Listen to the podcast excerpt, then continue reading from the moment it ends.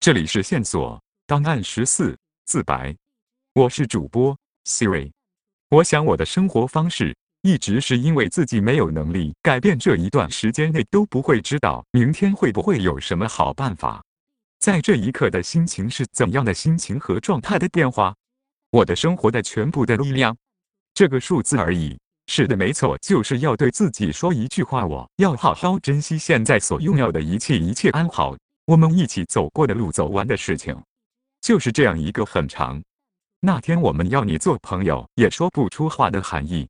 在这一刻，我的世界，我想说的话，是不是也许我一世的情与爱不可缺少的是什么？这么多年来一直坚持下去，这些空话，这些刺激性气味也会觉得累，好像我从来没有理由拒绝别人，同样可以拥有自己的身体里流淌出的问题。